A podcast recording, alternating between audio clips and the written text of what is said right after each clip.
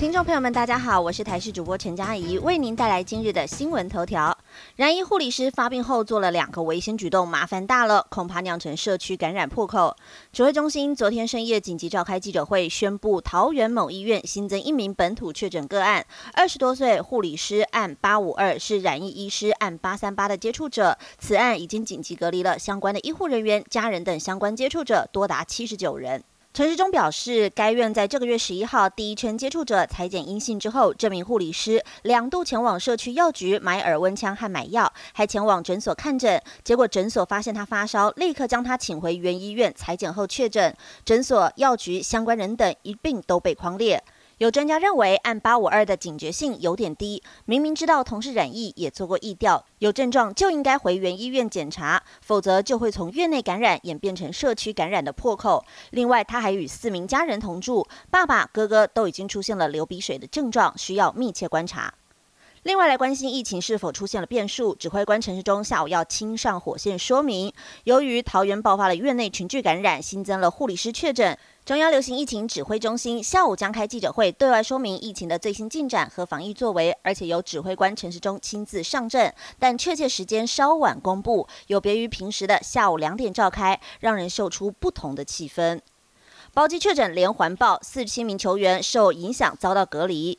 澳网继洛杉矶包机有两人确诊之后，从阿布达比的一架包机也出现一人确诊。虽然三个确诊的都不是球员，却害了四十七名职业网球员必须要隔离两个礼拜，没有办法进行训练，最快得要等到一月二十九号才能出关，在二月八号澳网开打前一周才能重新训练。这架从阿布达比包机飞往墨尔本的班机上有一人确诊，这个人是由世界第七大加拿大球星安德斯谷的教练，现在证实已经确诊了。他虽然出发前拿到了阴性裁剪证明，身体也没异样，但抵达墨尔本之后被验出了阳性感染，自己也不知道到底何时染疫。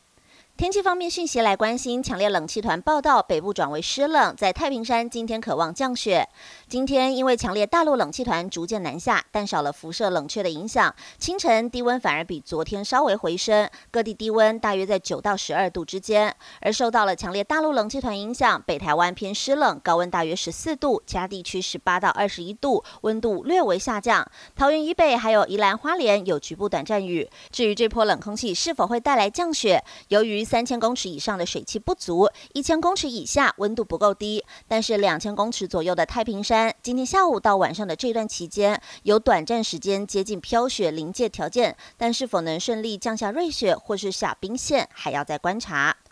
台东外海发生瑞士规模五点四地震，最大震度四级，南高平民众觉得摇超大。地牛翻身，在今天上午的七点十分发生了瑞士规模五点四地震，震央在东南海域，震源深度二十公里。各地最大震度分别为台东四级，屏东、高雄、台南、嘉义二级，花莲、云林、南投、嘉义、彰化、苗栗则出现了一级震度。